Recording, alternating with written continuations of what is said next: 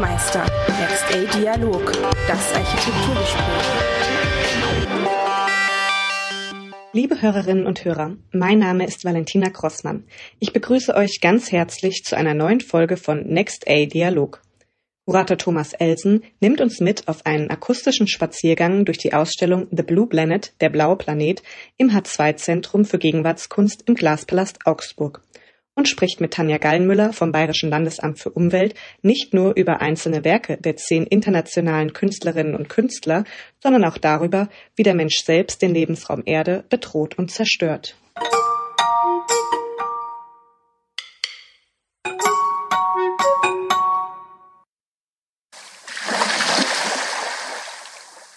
Der blaue Planet, The Blue Planet, so lautet der Titel der aktuellen Ausstellung im H2, Zentrum für Gegenwartskunst im Glaspalast Augsburg. In der Ausstellung, kuratiert von Thomas Elsen, geht es ganz grundsätzlich um das, was wir Tag für Tag intensiver erfahren. Wie eklatant wir Menschen selbst unseren Lebensraum Erde nicht mehr nur bedrohen, sondern mutwilligen Zerstörungen aussetzen.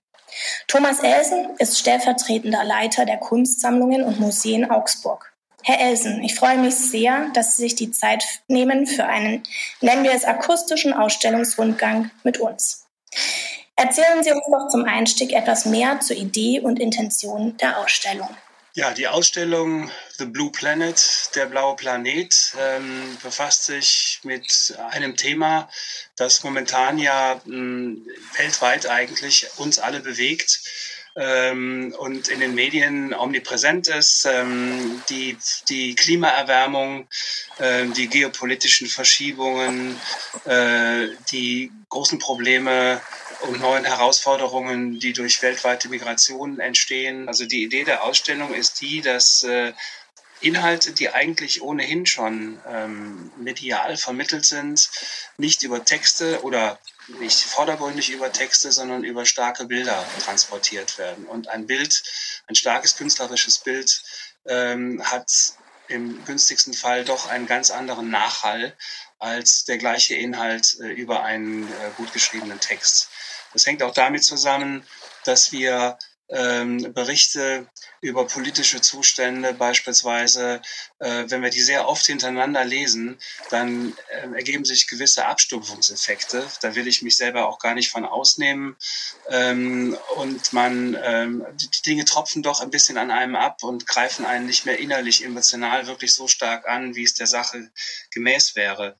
Äh, während ein Bild, ein starkes künstlerisches Bild, den exakt denselben Inhalt ähm, benennt, ähm, aber durch die Kraft, äh, durch die emotionale Intensität, die in solch einem Bild liegen kann, ähm, uns eigentlich doch wieder ganz anders an die Dinge heranführt. Und das will die Ausstellung ein bisschen versuchen, ähm, den Besucher ähm, emotional zu fassen, nicht in Depressionen fallen zu lassen, aber doch nachdenklich sozusagen ähm, herauszubegleiten ähm, aus dem, was er gesehen hat und vielleicht auch ein bisschen dazu zu animieren, mitzuarbeiten an verbesserten Zuständen. Zehn internationale Künstlerinnen und Künstler stellen in der Ausstellung Fragen zum Zustand der Welt, darunter Olaf Otto Becker aus Deutschland, Barbara Churay und Lindsay Lockman aus den USA, Anja Güthoff aus Deutschland oder Edgar Onnitschläger aus Österreich. Nach welchen Kriterien äh, haben Sie die Künstler für diese Ausstellung ausgewählt? Es ist wirklich nur äh, eine kleine Auswahl. Ähm, es ist ganz wichtig in so einer Ausstellung, dass sich ein gutes Gesamtbild, ein passendes, schlüssiges Gesamtbild ergibt. Der Augsburger Glaspalast, äh, das H2, die Halle, in der wir ja unsere Ausstellungen zeigen können, ähm, ist ja nicht nur sehr groß, äh, sondern sie ist eine nicht unterteilte Halle. Das heißt, wenn der Besucher die Halle betritt, hat er sofort mit einem Blick ähm, den gesamten, das gesamte Feld sozusagen vor Augen. Äh, deshalb war es wichtig, äh, künstlerische Beiträge äh, zu wählen, die miteinander in einen guten Dialog treten können und äh, die sich ergänzen und die ein Gesamtbild einfach ergeben.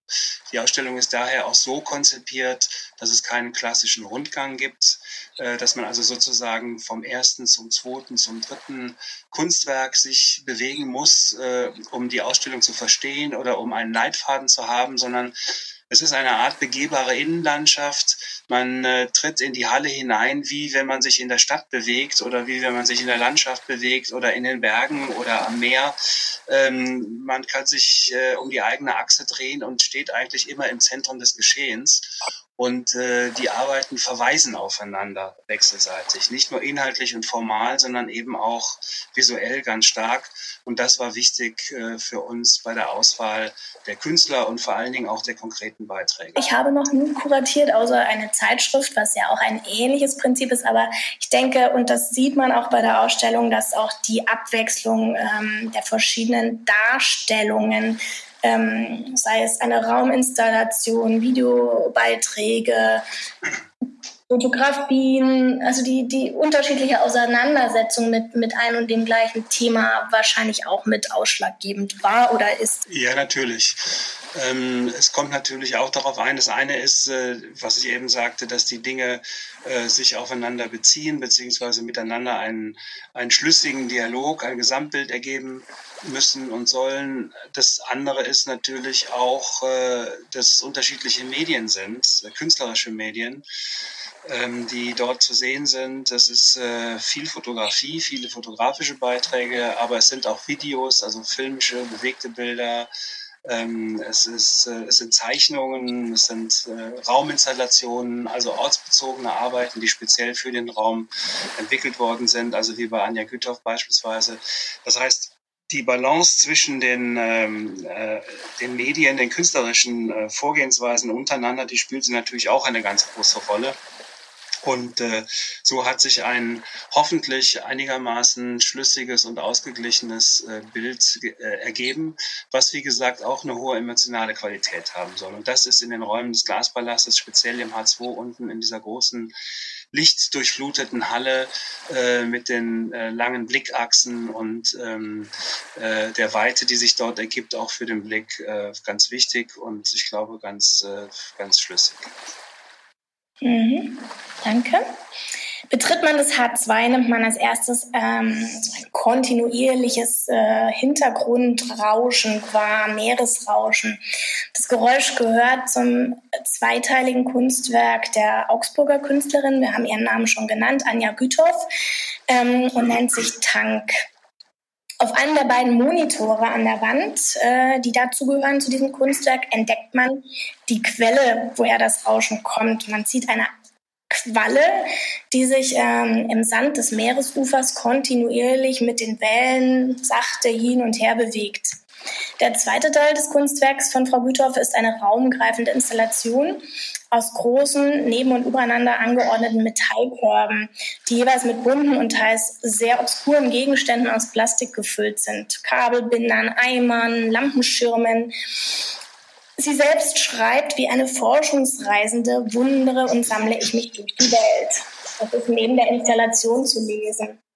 Herr Elsen, erzählen Sie uns doch ein bisschen mehr zu der Künstlerin und ihrem doch ästhetisch trashigen Werk, würde ich es beinahe bezeichnen.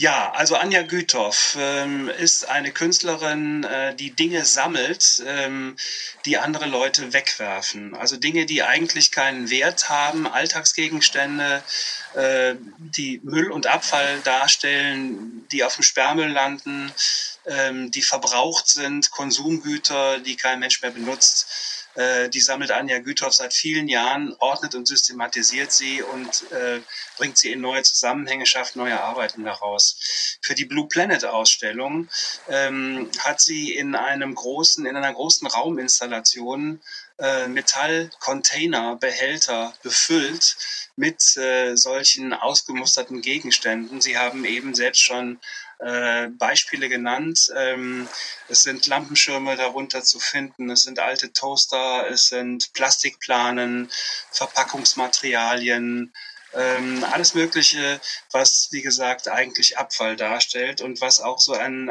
eine, eine Anmutung von Strandgut haben kann, äh, von Dingen, die ans Land gespült werden aus dem Wasser oder aus dem Meer.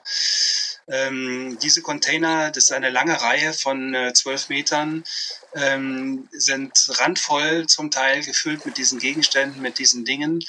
Ähm, und äh, in einer zweiten, in einem zweiten Teil der Arbeit auf zwei Monitoren ähm, sieht und hört man dann ähm, Meeresrauschen ähm, die von Ihnen eben genannte Qualle, die sich äh, sehr ruhig und sanft bewegt. Man hört dieses Plätschern, dieses sanfte Rauschen des Windes und des Meeres, was etwas sehr Beruhigendes hat, etwas fast Meditatives, kann man sagen.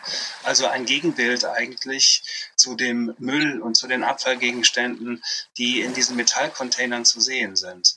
Und ähm, das ist ein sehr schönes ähm, eine sehr schöne Metapher eigentlich äh, auf das, was tatsächlich sich abspielt im Augenblick. Das Meer äh, ist ein Sehnsuchtsort für uns alle. Äh, wenn man ans Meer fährt und geht, wenn man sich am Strand bewegt und das Rauschen des Windes und des Wassers hört, äh, ähm, ist es etwas, was man aufsucht, weil man Ruhe haben möchte, äh, weil man die Weite genießt, ähm, weil, man, weil man zu sich selber kommen kann und so weiter. Man sieht nicht, was sich unter dem Meeresspiegel abspielt, unter der Oberfläche sozusagen. Und unter der Oberfläche äh, spielt sich genau das ab, was Anja Güthoff in diese Behälter befüllt hat. Äh, solange das alles unsichtbar fürs Auge bleibt und für uns, äh, tangiert es uns gar nicht weiter. Ähm, in dem Augenblick, wo es an die Oberfläche gespült wird, im wahrsten Sinne des Wortes, ähm, hat es nicht nur etwas Beunruhigendes, sondern dann kommt das ganze Desaster eigentlich zum Tragen, was sich seit vielen, vielen Jahrzehnten abspielt weltweit, nämlich, äh, dass das Meer, die Weltmeere eigentlich eine einzige große Müllhalde geworden sind, in einem gigantischen Ausmaß. Und erst in dem Augenblick, wo wir das sehen, werden wir damit wieder konfrontiert. Und das hat sie in dieses künstlerische Bild gepackt, in einer äh, sehr eindrucksvollen Installation, in einer räumlichen Arbeit, eben in dieser langen Reihe von Containern und als Gegenbild sozusagen das ruhige, rauschende Wasser auf den Monitoren geschaffen. Genau dazwischen bewegen wir uns hin und her, zwischen diesen beiden Polen, genauso wie es in der Realität sich auch tatsächlich abspielt. Also eine sehr poetische, nachdenkliche, aber auch sehr treffend künstlerisch ausformulierte Arbeit. Mhm. Frau Güthoffs Werk ist jetzt nicht das einzige in der Ausstellung, was so auf eigentlich ästhetische Art und Weise ähm, dieses doch dramatische Geschehen darstellt, äh, dem wir uns letztendlich selber aussetzen äh, oder unsere Welt äh, dem aussetzen. Wenn man den Blick durch die Ausstellung schweifen lässt, stechen einem erstmal die großformatigen und wirklich sehr ansprechend ästhetisch ästhetischen äh, Fotografien, zum einen der tschechischen Künstlerin Magdalena Jettelova und des deutschen Fotografen Olaf Otto Becker ins Auge.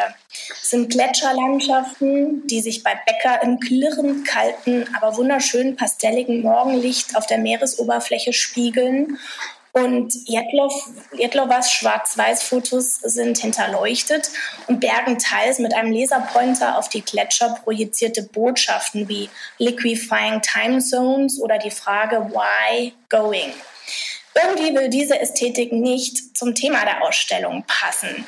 Herr Elsen, erklären Sie uns äh, den Widerspruch. Letztendlich ist er ein ähnlicher wahrscheinlich ähm, wie bei Frau Güthoff auch, aber wirklich nochmal anhand der, der Fotos von Olaf Otto Becker, von dem ich gerade oder das ich gerade beschrieben habe, und auch von Magdalena Jettelova, wenn Sie uns da nochmal ein bisschen mehr zu sagen könnten. Ja, es ist tatsächlich so, dass äh, viele, äh, viele Dinge, die man sieht auf den Bildern, äh, sowohl von Olaf Otto Becker als auch von Magdalena Jetelova und anderen Künstlern in der Ausstellung letzten Endes auch äh, Widersprüche aufzeigen. Aber das sind eben Widersprüche, die tatsächlich existieren. Ähm, sind vielleicht sogar mehr Gegensätze als tatsächliche Widersprüche.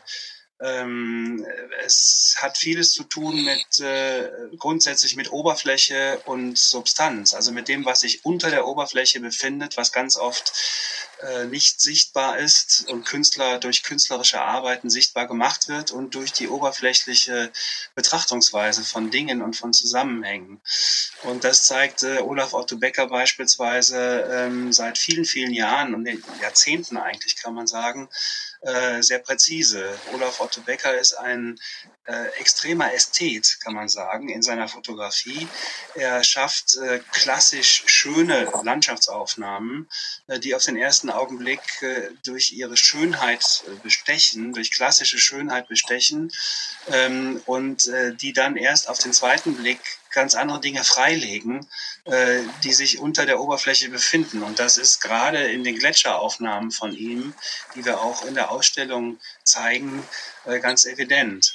Äh, das eben von Ihnen genannte Foto, ein Diptychon beispielsweise, was er in Grönland aufgenommen hat, mit einem mit einer wunderbaren Farbstimmung, mit einer Bildatmosphäre, die fast romantisch anmutet.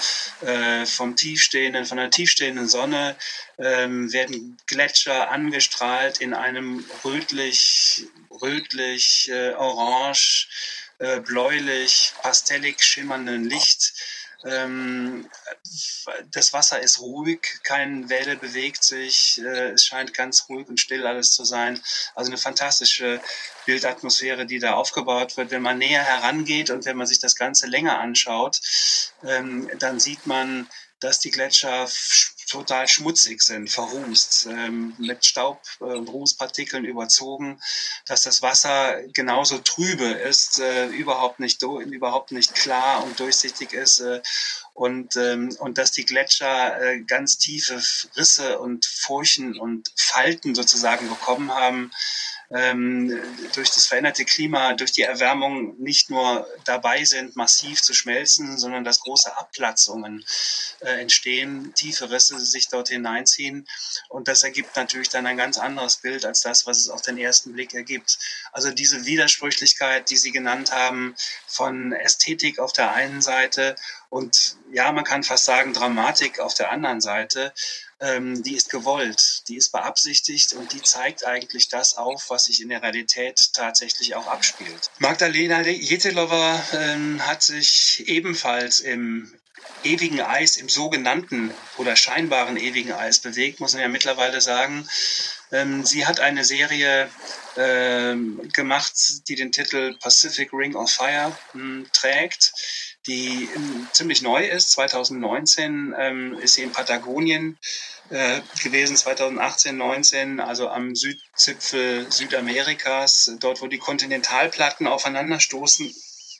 Ähm, hat eine, ja, eine regelrechte Expedition war es, äh, dorthin gemacht, ähm, um Foto Fotos aufzunehmen ähm, von der sich verändernden auch wieder Gletscherlandschaft dort. Das sind allerdings im Gegensatz zu Olaf Otto Becker im, in diesem Fall Schwarz-Weiß-Aufnahmen, sehr düster anmutende Fotos, äh, die vom Wasser aus äh, auf das Eis, ähm, Festlandeis oder das treibende Eis ähm, gemacht worden sind. Dazu hat sie sich in ein Boot bringen lassen, Leute angeheuert, äh, Skipper und ähm, Helfer, die sie dorthin gebracht haben und ähm, äh, die sie in eine Position äh, gebracht haben, von der aus sie diese Aufnahmen machen konnte. Das ist sehr, sehr eindrucksvoll ähm, und äh, durch die, durch die Schwarz-Weiß-Ästhetik äh, natürlich in einer noch dramatischeren Bildwirkung ähm, überhöht fast, äh,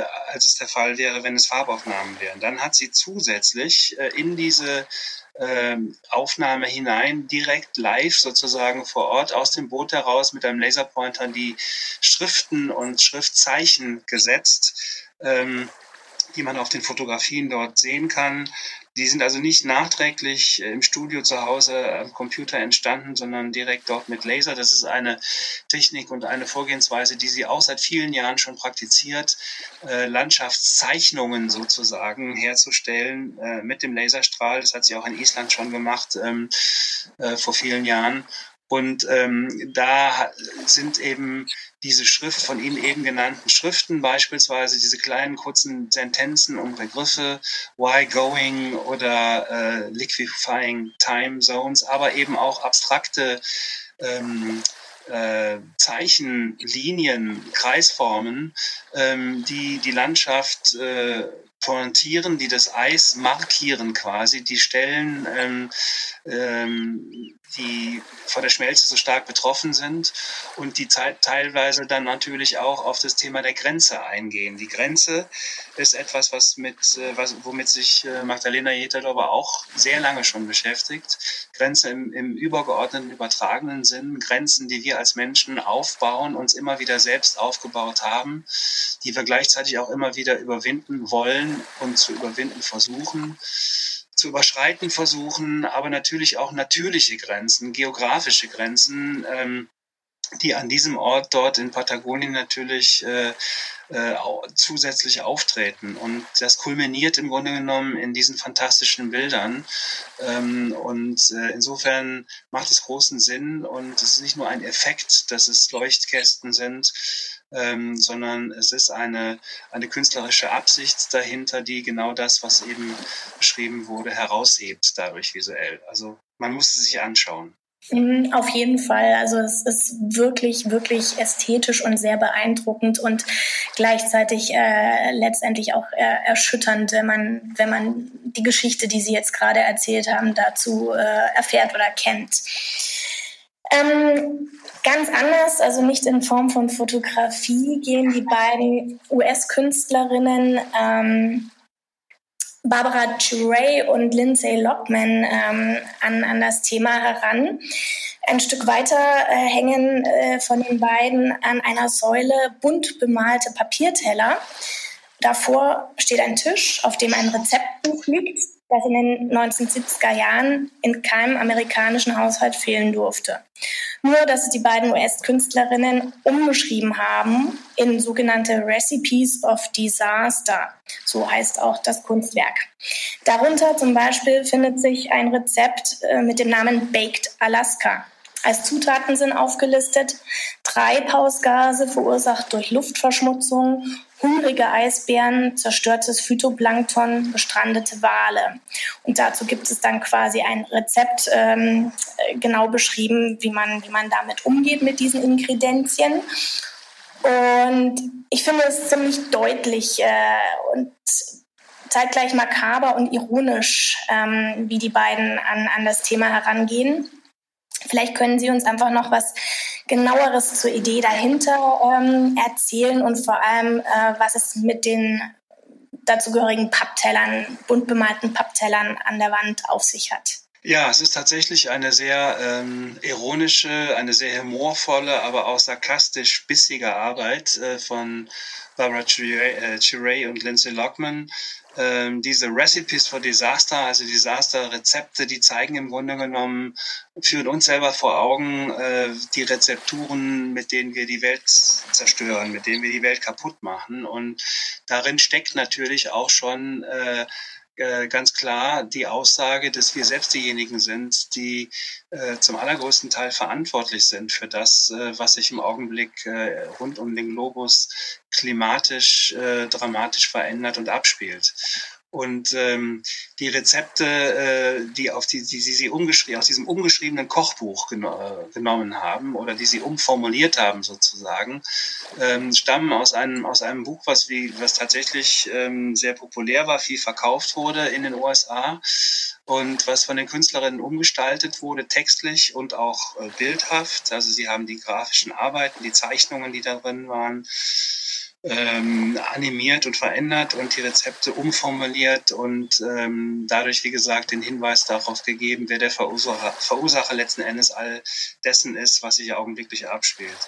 Ähm, es ist keine moralisierende Arbeit, das ist auch ganz wichtig. Es ist einfach so, dass einem das Lachen im Hals stecken bleibt, wenn man die Titel der Rezepte liest, wenn man die Zutaten, die Ingredienzien liest. Und äh, die Vorgänge sozusagen, all das als Prozesse, als langsame Prozesse äh, kennenlernt sozusagen, die man aber selbst erstmal in Gang setzen muss. So wie ein Koch oder ein Bäcker äh, nach einem bestimmten Rezept einen Kuchen backt oder ähm, ein Gericht äh, zubereitet, ähm, er muss es ja tun. Er muss es ja tun. Er muss die Rezepte, er muss die Zutaten nehmen. Er muss sie nicht nur auswählen, sondern er muss sie zusammenbringen und er muss diesen Koch- oder Backprozess in Gang setzen. Das ist eigentlich das, was in dieser Arbeit drinsteckt auch, dass wir das tun. Ähm, und dass es nicht nur ähm, das Buch ist, was da sozusagen unangetastet liegt, sondern es wird ja auch laufend benutzt. Und diese Teller wiederum, die Pappteller, die zur Installation dazugehören, äh, das sind ganz normale ähm, Party-Einweg, Einweg-Wegwerfteller, wie man sie auch heute überall immer wieder benutzt und kauft. Jede Gartenparty, jedes Grillfest äh, ist damit ausgestattet. Das ist ein Symbol für Wegwerfproduktion und Wegwerfprodukte par excellence. Ähm, und auf diese äh, auf diese Pappteller haben die Künstlerinnen Satellitenfotos projiziert, NASA-Satellitenfotos, äh, die im Internet frei zugänglich sind und waren, ähm, die wiederum äh, Unwetter zeigen, Unwetter, Naturkatastrophen, die durch Klimaerwärmung weltweit verursacht waren. Die sind alle ähm, genau geortet, äh, datiert, äh, benannt, wann und wo sich was abgespielt hat und dass diese Katastrophenbilder, ähm, äh, diese Bilder von Desaster, vom, vom ganzen Desaster letzten Endes, deswegen auch der Titel der Arbeit, dass die auf solchen billigen, einfachen ähm, Objekten wie diesen Papptellern projiziert sind, ist eben einfach auch ein Zusammenhang von kleiner Ursache und großer Wirkung. Also das das billige, das Nicht-Nachdenken, das Produzieren von Müll und Abfall, ähm, von dem man überhaupt nicht weiß, wie man hinterher damit umgeht, was damit passiert, was es für Folgen hat, ähm, das löst letzten Endes in der Summe und in der Reaktion, in der Kette der Reaktionen genau das aus, was man auf diesen Tellern sieht. Also es ist eine sehr intelligente, ähm, sehr konzentriert zusammengeführte Arbeit, die aber auch einen hohen ästhetischen Reiz hat und einen im intellektuellen Sinn auch hohen Unterhaltungswert. Also eine ganz starke Arbeit ähm, dieser beiden Künstlerinnen, ähm, die eben auch speziell im Raum sehr gut wirken dort. Da kann ich Ihnen nur zustimmen. Also ich fand jetzt auch, was Sie gesagt haben, mit dem da bleibt einem so das Lachen im Hals stecken, das trifft definitiv zu. Das fand ich da auch ähm, äh, so mit das, das Prägendste oder das, was auch hängen bleibt letztendlich ähm, an, an dem Kunstwerk. Genau.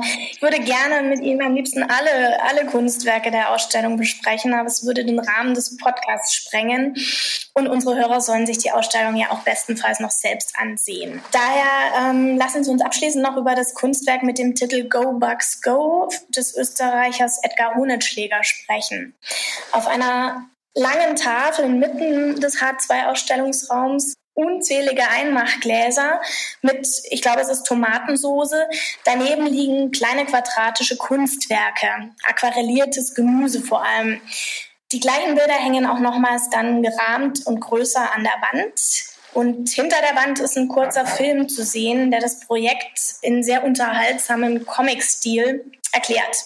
Was hat es mit diesem Kunstwerk, das gleichzeitig auch als Werbebotschaft verstanden werden kann, auf sich, Herr Elsen? Ja, Edgar Honitschläger äh, ist äh, ein ganz toller, sehr engagierter ähm, Künstler, der grundsätzlich äh, aus der Kunst heraus direkt äh, in, in die Gesellschaft hinein versucht zu wirken und äh, der hier ganz konkret in diesem Projekt Go Bugs Go ähm, auf das Insektensterben hinweist und abzielt, aber er weist nicht nur darauf hin, ähm, sondern er versucht ganz unmittelbar und direkt Abhilfe zu schaffen oder beziehungsweise Möglichkeiten aufzuzeigen, wie wir als diejenigen, die mit unseren verschiedenen zivilisatorischen Eingriffen äh, in hohem Maß Insektensterben verursacht haben, wie wir umgekehrt nun auch wieder ähm, durchaus in der Lage sein können, in die andere Richtung zu arbeiten,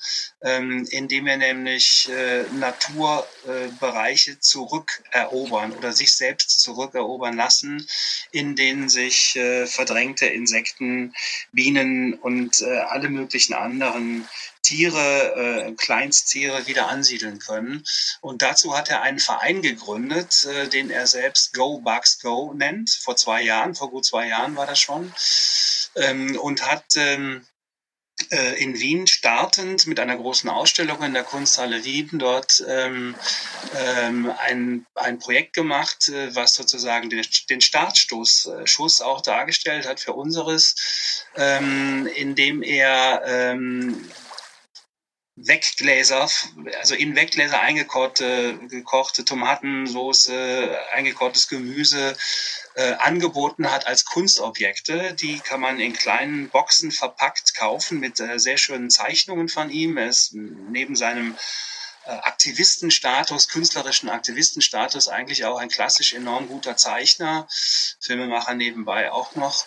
Und ähm, er hat die als Kunstobjekte angeboten und man kann auch, genau wie in unserer Ausstellung, solch ein, ähm, solch ein Glas erwerben für 100 Euro. Ähm, das ist essbar, selbstverständlich, aber es ist vor allen Dingen ein Kunstobjekt mit einer wunderschönen kleinen Zeichnung als Edition dazu, die signiert ist, äh, datiert und gestempelt.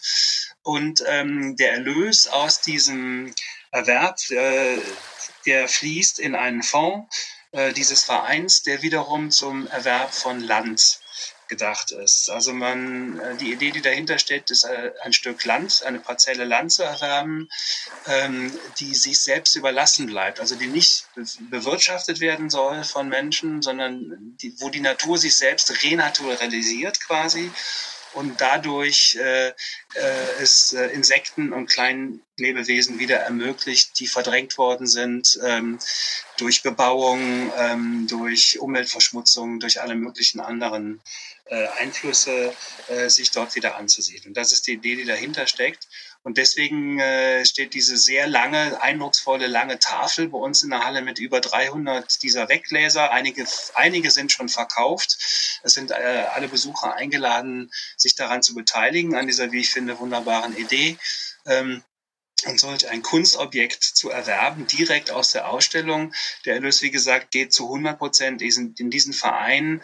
Äh, da fallen keine Provisionen ab. Wir als Museum nicht, äh, haben keine Einnahmen daraus und auch sonst keine Dritten. Das geht also wirklich das vollkommen in, wandert in diesen Fonds. Und ähm, es ist so ein bisschen natürlich auch der Ansatz von Joseph Beuys zu spüren, wenn Sie sich an die 7000 Eichen erinnern, beispielsweise in Kassel diese wunderbare Arbeit ähm, wo ja auch die Idee war, aus einem Kunstwerk heraus eine direkte Änderung herbeizuführen ähm, und nicht nur symbolisch etwas auf etwas hinzuweisen. So ähnlich ist es bei Edgar Honetschläger und bei seinen Go Bugs Go auch.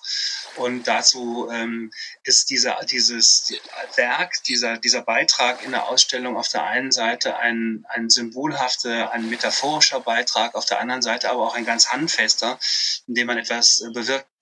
Dankeschön. Ähm, ich habe doch noch eine letzte Frage, auch wenn das jetzt schon eigentlich ein ganz schöner Abschluss wäre. Aber ähm, als ich mir die Ausstellung so angeguckt habe und, und auch mit dem, was Sie jetzt erzählt haben, was so die Intention ist, nämlich einfach mal abseits der täglichen Nachrichten, die uns eben schon auch so ein bisschen abstumpfen lassen, wirklich nochmal auf, ein, auf ein wirklich relevantes Thema hinzuweisen, auf eine ganz andere Art und Weise und einfach nochmal so wachrütteln. Ähm, müsste so eine Ausstellung wie diese nicht eigentlich aus dem klassischen Ausstellungsraum herauswandern, mehr an Orte, an denen noch eine viel breitere Öffentlichkeit darauf aufmerksam gemacht werden kann oder aufmerksam ge gemacht werden müsste. Ja, dagegen wäre oder ist grundsätzlich äh, gar nichts zu sagen, selbstverständlich. Wir sind ja wir können ja als Museum, äh, als museale Institution sozusagen ähm, immer nur Angebote machen und äh, in diesem konkreten Fall ähm, natürlich auch gerne eine so eine Art Startschuss initiieren. Ähm, die Ausstellung ist eine klassische Ausstellung einerseits. man geht dort hinein, schaut sich die Dinge an, setzt sich mit ihnen auseinander hoffe ich auf jeden Fall. Ähm, und äh, das heißt aber nicht, dass es in der musealen Präsentation verbleiben muss, selbstverständlich. Wenn es andere, andere andere Orte, andere Zusammenhänge gibt, wenn das äh, in irgendeiner Form äh, wachsen sollte oder weitergehen sollte, dann wäre das durchaus äh, im Sinne der Ausstellung und aber sicherlich auch im Sinne der Künstler. Da hätte niemand was dagegen. Nur wie gesagt, also unser Anliegen ist ja erstmal einen Anschluss zu geben äh, mit, mit dem, was wir tun. Das gilt ja für andere Projekte auch Und wenn es, äh, wenn es in irgendeiner Form weitergeht und sich erweitert, dann wäre das natürlich wunderbar. Dann sind wir mal gespannt und hoffen, äh, dass das auch wirklich noch von vielen Leuten bis Ende Dezember läuft, die Ausstellung besucht wird und vielleicht dann auch noch ähm, hinterher auch noch mal auf eine noch viel breitere Öffentlichkeit stoßen kann oder vielleicht auch noch mal an einen anderen Ort wandern kann. Das wäre natürlich hervorragend. Ich bedanke mich ganz herzlich bei Ihnen, Herr Elsen, für diesen wirklich äh, sehr lebendigen Spaziergang durch die, wie ich genannt habe, akustische Ausstellung letztendlich oder akustischen Spaziergang durch die Ausstellung. Und ähm, ich, äh, ich hoffe, dass ähm, viele Besucher auch in den Genuss kommen, vielleicht auch vor Ort durch sie eine Führung zu bekommen, weil es ist wirklich ganz hervorragend gelungen, finde ich, die, dieser Widerspruch eben zwischen Ästhetik und dieses vor Ästhetik auch ähm, sozusagen sich zu wundern, das im Hals stecken bleiben, des, dessen, was wir eigentlich unserer Erde antun und auch alle anderen Künstler, die jetzt hier nicht erwähnt, explizit erwähnt werden können, sind sehr sehenswert und äh, ich kann, kann es nur empfehlen, die Ausstellung zu besuchen.